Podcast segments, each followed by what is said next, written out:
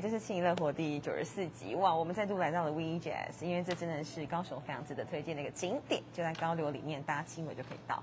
今天因为在这边呢，然后学姐戴上了立陶宛的口罩，因为我们要采访的是位旅游编辑哇。兴奋到模糊，因为这其实真的是一一个我内心一直非常非常觉得是一个梦幻工作的工作。那我们就来听听看，Cindy 来说说看这样的工作的内容。嗨，嗨，大家好，我是 Cindy。Cindy 可以请你自我介绍一下。自我介绍，呃，我就是一个旅游编辑，外加外加记者，然后也会做甜点跟冲咖啡，对，顺便做一下甜点和冲咖啡。哎，这个工作其实它是一一个很窄的门嘛，很窄的路径嘛，要怎么样可以？旅游编辑嘛，要怎么样能够成为一个旅游编辑？运气够好。哇，四个字，简单明了。对啊，就是刚好认识出版社的人，他们刚好有这个缺，刚好你又会玩就可以了。哇，当然还有另一个方法，就是你要自己经营部落格。OK，先让自己有粉丝，有人追踪，然后你就可以去呃从事相关工作或者出书，是看旅游相关的书。但是因为旅游编辑它分成两个部分嘛，一个是旅游，一个是编辑，所以除了你够会玩之外，其实你写的东西也要够好。对，那像这样的文字力本来本身就是你的兴趣嘛，或者是你怎么培养这项能力？其实也没有哎，厉害的人都去当作家啦，所以我只是编辑啊。你真的是太谦虚。那你工作的内容都在做什么呢？除了玩，因为刚从清迈回来嘛。对。除了玩之外嘛，大概就是吃吧。哇，我这样能播？可以播，可以播。没有，因为上次我看到那一本是 MOOC 对不对？对。的旅游书，然后我得说，因为虽然现在是科技很发达，都可以看网络，可是，在十年前。网络没有那么发达的时候，我真的是靠你们家的书这样子一步一步去踩。其实到现在还是很多人都一定会带着我们家的书出去，即使是呃像朋友，他们都是已经是网络时代的人了，他出去还是会买一整本的，因为方便嘛，他帮你一口气收集好所有的吃喝玩乐的经典资讯，而且并不是所有人英文都好到你走到景那个景区看到它的上面的介绍说明，然后英文吸收能力马上那么强。但是我们书上会帮你整理这些东西，然后给你他的历史资讯，还有给他给你那个那边有什么小故事，有什么背景，甚至像你到美术馆，然后你到呃西班牙的教堂好了，他可以剖析说这边要看什么东西。那这些东西对很多人还是蛮有用的，所以并不是所有人都呃，而且这是布洛克办不到的。你知道布洛克通常就是会把照片拍得很漂亮，那他会写一些比较心情上的东西，但是这些知识上的东西，你要么就跟导游。那个地方的资深导游，他会告诉你很多故事，很多真的要看的历史，很多要看的那个雕刻的细节是什么，这个画有什么重点？对，那如果你没有这些，没有跟着导游，你要不然就是英文好到不行，你可以自己听耳机导览，不然就是看书，就是看我们的书。真的，因为那时候我去西班牙，你讲西班牙，我举个例，像那时候去圣家堂，对，哦，也是因为刚好当地有留学生，我们就是跟着台湾人一起走，我们才知道哦，这个二零三零会盖好，当然现在可能延期，有点盖不好的圣 无限的延期，对，然后就是好像有个当地对当地比较了解的人告诉我们，我们才能够知道那些知识。那对你来说，哎，出去旅游，它会不会就变得比较不纯粹？就是哎，你你必须到每个地方，你都要打开你觉知的开关。快说说这个，其实那不那么梦幻的地方。我为了编那个西班牙 l a b e l 我大概把西洋艺术史全部都研究过一遍。真的？对啊。我就觉得啊，干嘛那么认真？我在干嘛？对，但是我觉得说，其实能够帮大家读者们消化那些很艰深的西洋艺术史的资料，把它变成大家比较容易读得懂，而且愿意看得下去的旅游知识，其实是还蛮有帮助的。西班牙那本我也有哎，真的。因为那时候就要去那个 Toledo 那个，然后还要去他们的首都马德里跟那个那个四个字的那个巴塞罗那。对巴塞罗那。对，那你你把那个像艺术史读过浓缩之后，是体现在你写的什么样的脉络里面？好比说，对于这个白雪公寓，哎，白雪公寓不对，它是维也纳的，对不起。有另外一个什么什么之家是在那个。巴塞罗那那边有很多高地的建筑，对对对，那些什么什么之家都是高地的建筑，所以我那时候就把一个专题完全拉出来做高地的建筑的剖析。对，那当然就是很多是参考呃书上的资料，还有一些他们现场得到的东西。那我们现场都去拍过一遍，走过一遍，告诉大家，甚至有一些美美嘎嘎啊，有时候是你可能有些地方一定要网络购票会比现场购票便宜，然后几点才去排队。这样是速度会比较快的，对，像这些东西就是我们实际上去走访一遍，然后把这些资讯收集回来给读者们。嗯，那假设你完成一本像是西班牙这样的旅游书，会需要多久的时间？还是这个无法这样子量化哎，很难，因为呃，有时候我们也会拿这些书，尤其是旅游旅游书籍这种工具书籍，它一定是每两年就更新一次，不然赶不上啊。其实两年已经有点慢了，很多很多资讯，像是呃时开放的时间、价格这种东西是年年在调涨的，尤其是欧洲，它每年都在调涨。所以你今年，你如果拿到去年出版的那一本书，那你可能要要在价格上也许会有点变动。当然，在历史背景资讯啊，或者是艺术艺术史的导览，那些是不会变的，对。但是一些是随时会调整的东西，就一定会变动，对。那两年一定会有一次新的，就可能会有一些不同的观点加加加进去，或者是说有些资料太久了，我们要先去看一下那些那些地方是不是还存在着，对，对，还是会有些倒，尤其是疫情疫情这两年倒很多点，OK，啊很多都消失。对我不得不承认一句啊，就是以工具书来说，如果你想要找的是很及时的吃呃吃喝商家资讯、吃喝玩乐资讯，那真的很不如看 Google Map，、直接去找那个星星最多的，这样是速度最快的，而且最及时。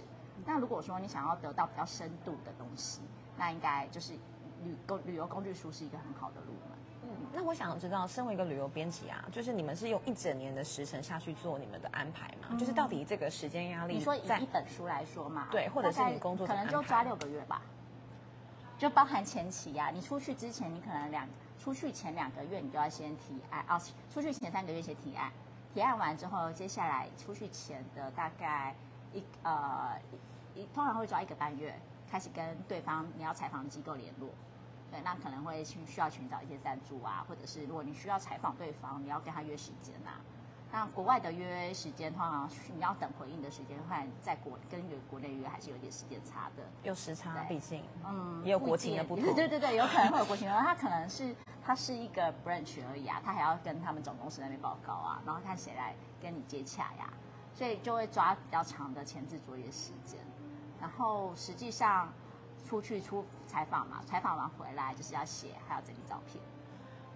所以出去玩采访的时候很开心，可是回来才是出去玩真的，出去采访，当然大体上来说是很开心，但是千万不要想象成跟哦觉得好爽啊，拿别人的钱，公司出钱让我出去吃喝玩乐，并不是开心，并不是这样其实蛮累的啦。有一次，呃，我其实有个朋友，然后因为那一次只有我自己一个人出差，他就说，那我可不可以跟着你一起去玩？就是他跟着我，他想的是去玩，对对对，他是想是这样子。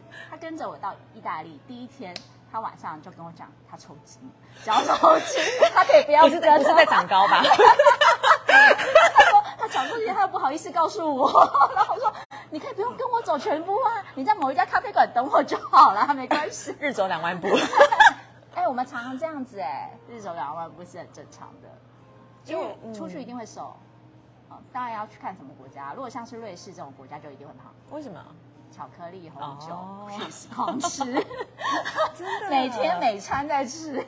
那你刚刚讲说以编辑完本书要六个月的时间，最近你的是哪一本？这个可以分享吗？最近刚完成的是越南，嗯，但是越南的比较尴尬的是，他采访是比较之前去的，然后只是我们因为现疫情的关系，所以延后出版。那在是在放在出版前，我有全部再去把那些资讯再 review 一次，对，然后确认说还在不在，有没有什么更改，才出书。嗯，那在越南有没有什么印象深刻？我去越南有去探洞、哎，他们有个波音七四七可以经过的洞穴，你是说寒松洞吗？在要要在里面走八天的那个？那个东西大概是三十万，然后我去的大概是五万，就是哦我知道大概 减配减配版，减配版四天三夜对，对对对对减配版我超想去的，但是超好玩，对，超好玩。那我去越南是去探洞，所以我印象非常深刻。在洞里面走四天三夜不见天日是什么感觉啊？其实会见到天日的，就是哦你睡、你睡觉的地方会是一个上面还是会有点露营区有天井的那种，有那种。哦，不是没有都在洞里面，会走一走，然后就走到森、哦。森林，会走到哦。山，然后就在那边我以边为四天三夜 camping 全部都在洞里，没有听说没有没有。韩松洞是这样哎、哦，那可能那个真的三十万的原因，就是我这个你会有七天的时间是看不到太阳，我们减配版的是有太阳的，比较健康一点，比较健康，然后还会在洞穴里面游游泳，嗯你会觉得好像有鳄鱼会经过，好酷、哦，完全挑战你的认知一定要去。而且我们经过一条路，他就说哦，这是拍摄金刚的那个路径，嗯就是哇，好像会有金刚出现。对。越南丛林听说是这样子。的，对啊，那你去越南有没有？嗯，我这次去越南主要是走海边路线，就是愉快的度假，就是每天在沙滩上。哦，好朋友，就是因为也有要到一些饭不错的饭店的赞助，所以就是在五星级饭店，然后很开心的度假。哇，跟探洞完全是不一样对，完全是两个世界。我们就在享受越南的豪华与悠闲。那我们讲到越南的时候，以那本书的重点，你要怎么样把它拆分成是？好比你要摆放这本书的收录的精华，好比胡志明市，然后什么有南越啊、北越啊什么的。其实观光客做会主要去的那些景点，我们就叫 A 级景区嘛、嗯 a 级景点一定要放，对，因为毕竟大部分人会买这本书的人都是第一次去的，所以你一定要让他们知道说最大的那些景最热门点是什么，的最热门是嗯什么。接下来就是看每一个编辑的兴趣可能会有一点点。你的话就是红酒巧克力。哪有？不是，因为像我的兴趣，我可能是喜欢一些户外活动，或者是喜欢健行，所以我每次就会自制录一些这种东西。很棒哎 对，比如说我可能做嗯做一些专题，像之前去缅甸好了，我也硬要去践行个两天这样子。对我就会排一些这种东西。然后像这是去泰国，我就会去安排一些户外的活动这样。好棒哦！我有看到你做那个什么快很快玩的那 zebra 个。和那个 roller roller coaster 这样。那你去过那个吗？神山，马来西亚神神山山没有它有一个探索的那个绳索，是你要登到三千道八百八十六才可以爬。攀岩来，然后对哦，呃，全亚洲最高的。没错，我真的很挑战，因为你必须先爬到那边，你才可以玩这个活动。嗯但是对你来说应该蛮简单的，神山神山算是轻松路线。我觉得很好玩，但我觉得这个事情有个很特别。之后如果你要写这本书，可以放进去，就是你完成这整个神山的 climbing 之后，你会得到一张证书。哦我知道然后如果你没有完成的话，是黑白的。还 还有黑白的证书这种东西，好过分。所以如果你完全是彩色的对，我是彩色。然后有人因为他后来就有点怕高，嗯然后不舒服，所以他得到一张黑白的。我觉得那个其实蛮值得纪念的。对 所以你也都是会安排一些那种户外活动去玩。我自己觉得，好像旅行对我的意义是去到一些比较没有人会去的地方，嗯像我去贝加尔湖就有走那个冰、冰湖。那像你去过嗯最美没有人去最奇怪的地方是什么地方？其实我很喜欢印印度的那个北拉达克，也是践行，哦那很也是也是走四天左右。然后我就进到一个藏人的家，然后他们就说，哎，他们还留着他们结婚的时候的婚纱，然后我就在那边穿，然后就变一个藏人的小公主。可是没有那没有那么漂亮，就呃不是不是我们既定的那种婚纱的样子，是你要弄得很厚，好像把所有家当穿在身上那种感觉。我记得我有一次去大陆的云南啊、云南四川四川那边吧，有一个叫雨崩村的地方。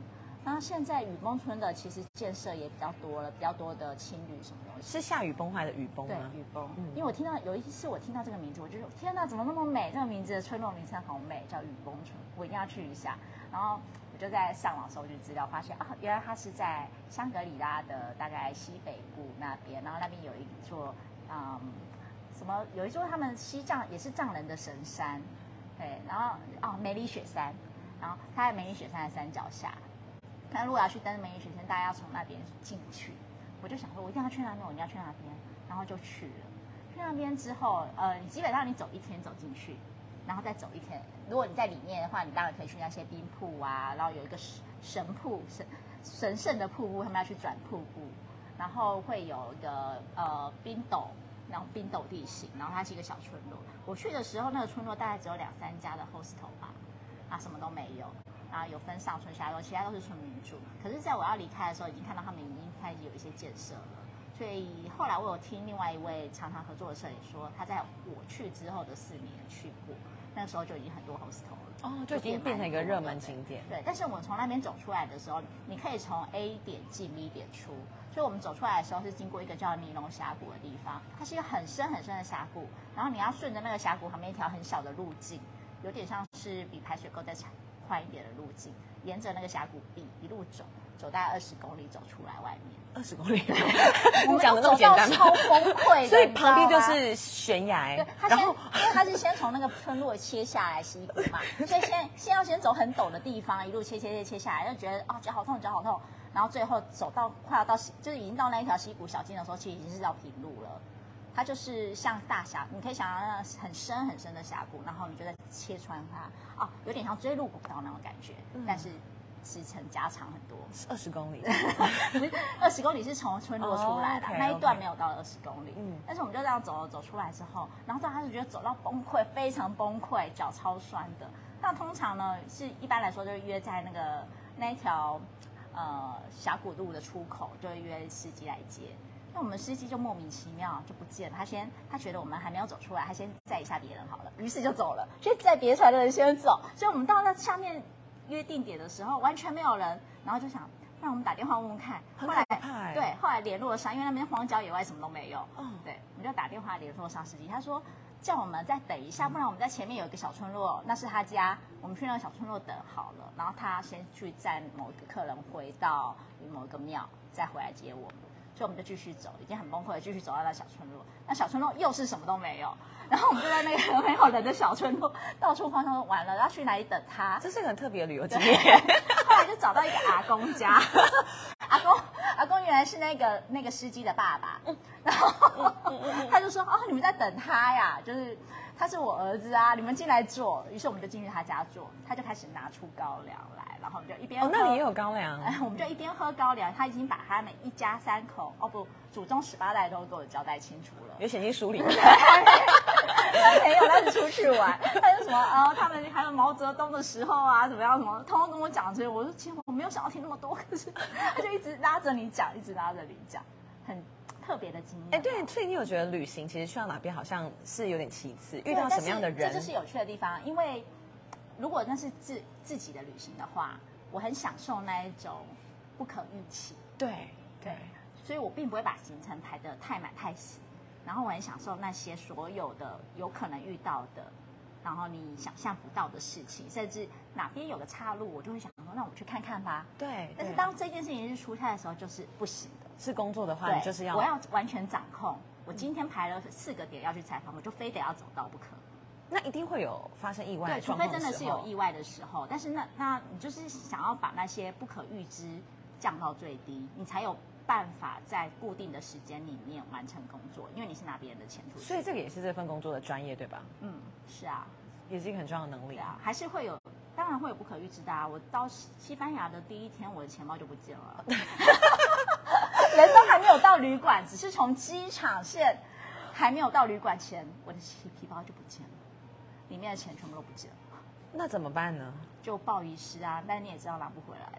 对，天呐，他们现在好像有很新的手法，他们会一直有推陈出新的，然后 你就会在那个游客中心，西班牙控制游客中心里面，你就会看到他们旅游局拍了一系列的影片，告诉你怎么样防偷防抢。天哪，我就觉得哇，你拍那么花钱拍这个影片，你不如去训练警察。好惊悚！哎，对，为什么要去训练游客呢？我在西班牙听过，因为那是我们朋友遇到的，就是他会跟你说，哎，你这边沾到东西了，嗯有鸟屎，然后你就会把身上所有东西都弄下来。哦天啊！当他们越越摸，其实他们是把那个粪弄在你身上，所以你就真的觉得你脏了，然后你就脱掉，然后他就就脱下来就完蛋了，就被拿走了。还有很多很惊啊，人什么像南美也是很多这种东西啊，什么番茄酱党啊，番茄酱党怎么样？就是他就会先弄一个番茄酱在你身上，然后跟你讲啊，你身上脏了，哦。你就会想要把那个背包拿下来看看番茄酱怎么了。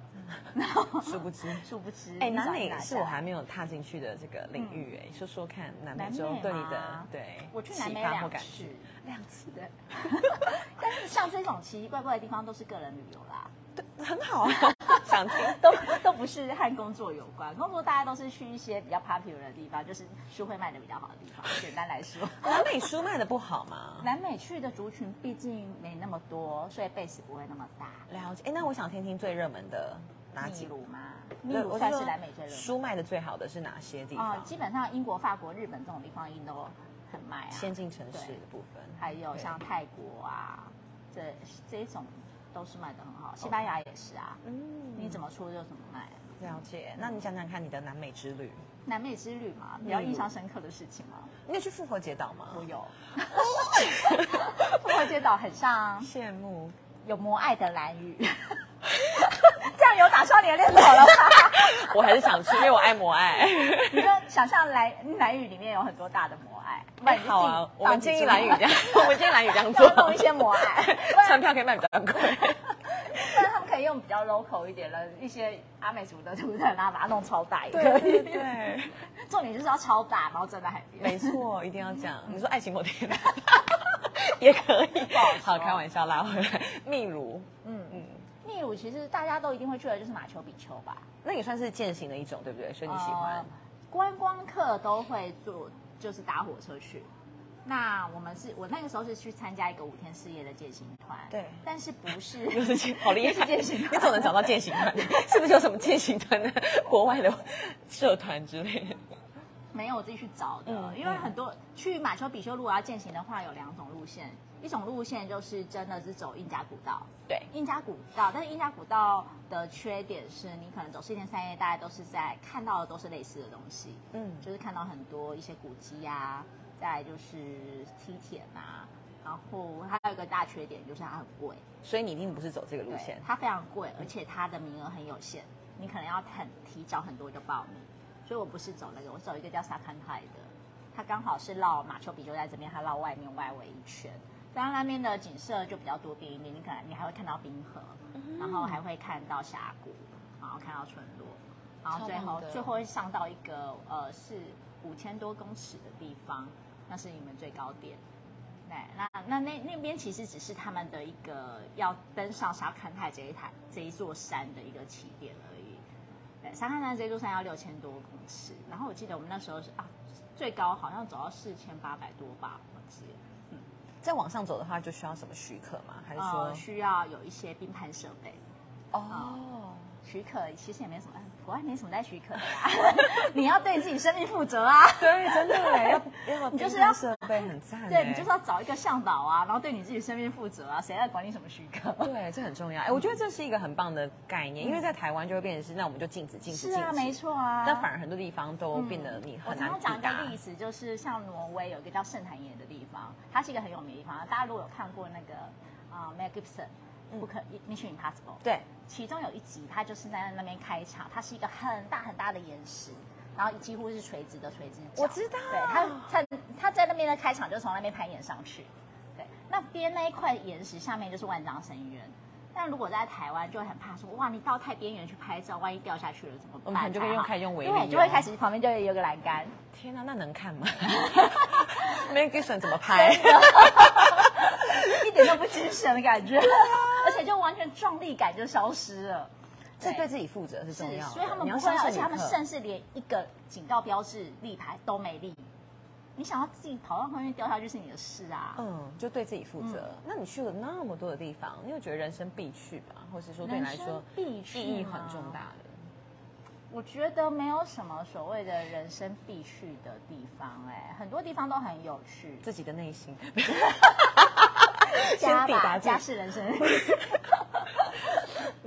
而且我常常觉得，尤其是出去很，假如出去旅行很久，例如说一个月、两个月之类的，你就会觉得，其实最棒的地方就是回家，出去就是为了回家。天哪！那讲到家这个概念，因为你也是高雄人嘛，嗯对不对？那你觉得看着高雄这几年的改变，你有什么感觉？尤其在旅游这一方面。哦，我觉得，嗯，以前在高雄，尤其高雄港这边还没有建设起来之前，我就有去过英国的利物浦，嗯对，利物浦啊，对，还有去过像是美国的西雅图啊这一类的港口城市，我都一直觉得说高雄港应该会有机会可以变成这样的地方，一个很漂亮的港口城市，然后是有很棒的港湾风景，可以吸引外国观光客过来的。那以前当然一直都没办法，所以我觉得现在高雄就有这种潜力，只是差差在它的名声还没有起来，就是在国外旅客前面的名声还没有起来。不然其实它是一个非常有特色，它有山有海有，在台湾没有其他任何地方有这个条件。我常常觉得这是高雄人得天独厚的。是啊，我真的觉得没有其他地方有这个条件。十五分钟就上山下海。没错。那你觉得还有什么东西是我们可以去做的？然后它可能名声就会起来。好比说是我们要怎么去去曝光或它吗对啊，嗯，我觉得以高雄来说啦，可能你说像泰国好了，西西方人超多的，大家都要去泰国玩，有很大的原因，我觉得可能也和物价他们很低，再就是他们的娱乐非常多。那种娱乐当然有一些是合法非法的，他们的夜店有六种风格，好比说这种感觉，他们会特别打造一些给观光客去的地方。没错没错，所以有些地方真的是只有观光客会去，嗯是没有 local 的人的。对，那但是城城市就是在靠这些观光旅游啊。那以高雄来说，高雄还是一个还生活感还是蛮重的城市。我觉得这件事情没有什么不好，只是以港湾，但总旅客量就是不足，但是这个总旅客量不只是高雄的问题，是整个台湾的总旅客量都没有到那么多。可能我们交通要先改变吧，因为我们在外国人的 这个旅游警示都是交通很危险。对，有个问题啦，就是像嗯，在国外的很多的交通很方便嘛，比如像轻轨、捷运或是公共运对输或是公车、轻轨、捷运这些，对于外地来的旅客，他们是首要条件。不然就是叫，现在有个很棒的就是叫 Uber，或是像就当然叫 Grab 嘛，对。呃，那以前没有的话，他们基本上旅客就是不会来啊，对他来说太不方便嘛。那以现在高雄来说，我觉得轻轨做起来是一件很棒的事情。当然有一些可以改进的地方啦，对，但是总是要先有东西才能改进啊。对对，那交通网络就是这样，你一定要开始一条一条建起来，当它变成一个网络的时候，才有方便的那一天。对所以我觉得这是需要时间的。对，那最后想问，你觉得这份工作最棒的地方？最棒的地方当然是拿别人钱出去玩。因为最辛苦的地方已经讲过了，就是不是偶尔都不是永永远都是玩的那种心情。最棒的地方就是你去一些很贵的国家，但是是拿别人的钱，例如像是那种瑞士啊、北欧啊，一出去可能十几二十万，嗯可是你花的是别人的钱，不是很爽，而且还有人付钱给你。真的哎，那你下一本会写哪里呢？下一本呃，如果是国外旅游，自己提案对不对？没有哎、如果是属于旅游工具书的话，就会是编出版社那边会询问我，对他们今年会开出单，然后、嗯哪些要更新这样子对。那如果像是杂志，就还是我自己提案。像我最近去泰国，就是我自己跟杂志这边提案，嗯可以做这个东西，然后就去泰国。对啊，下一本的工具书应该会是英法那边了吧？哇，英法那边有践行的吗？那边没有。朝圣之路呢？其实有在想哎、西班牙，因为西班牙我这次如果不是去南部，就是去北部，南部就会去安达鲁西亚的山城，那边是需要很需要更新，而且那边其实也是一般旅客比较不方便到达的地方。对，然后另外一个就是朝圣之路，朝圣之路拜托揪我，朝圣之路要走很久哎、拜托揪我。而且你的脚程我可能跟不上。哎，我有我有听说，我有听说，很冲。有两部电影啊，就是我出去一下跟朝圣之路都是在讲这一条看了就觉得非常想去但现。在蛮多人去走的，还有一个是北欧的朝圣之路，哎，我们可以研究一下？好像在挪威，你讲的是呃北极圈以以北的那边吗？可能是，就是上上次听到那个嗯三八旅局那个陈涵他说的，对，我还蛮想去玉空河漂流的。那是哪里？加拿大北边的玉空河，然后去那边漂流八天，也是要一直走走走走到某个地方吗？全部都在划船，全部在划，那全部都是独木舟。我先不要。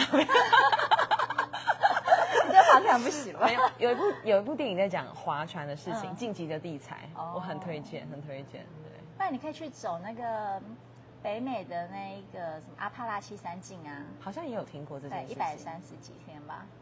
一百三十几天，请问是可以就是走完就 OK，就大概是四个月。请问是是，那 你可以走其中一段啦，不一定要走完全程山径。好，我下次我下次选书的不是有一个电影吗？嗯就是在走那一条的啊。阿帕拉契的山径啊，我知道是那个女生吗？对，她在寻，好为什么再给我一点每个都是在寻勇敢什么东西的对对对为什么我们都是在寻找自我啊、才会出去。关于这种东西。对对 然后我之前记以前以前看了《阿拉斯加之史》，就对对阿拉斯加有很向往。后来去了吗？我去了啊，去看极光。哇，对，极光我还没有去呢。嗯，极光可以到呃罗浮敦群岛，我也很推荐。罗弗敦群岛是我目前觉得哦，比如说什么必去的地方，对它是我觉得全世目前我自己清单里面全世界最美的岛屿，罗弗敦群岛在。挪威，好，大概转个七次飞机就可以到了。这非常容易。好，那我们就即刻出发。好哦。最后还有没有什么要补充的呢？嗯，没有。要找到你的话，可以来对 WeJazz 对吗？有什么补充的？欢迎大家来 WeJazz 玩。对啊，好吃的布丁 哎，没错没错，为大家介绍，这是我的斜杠斜杠布还有好喝的咖丁，啡，斜很杠布丁乖哦。还有好喝的咖啡。好，Cheers，谢谢 Cindy，拜拜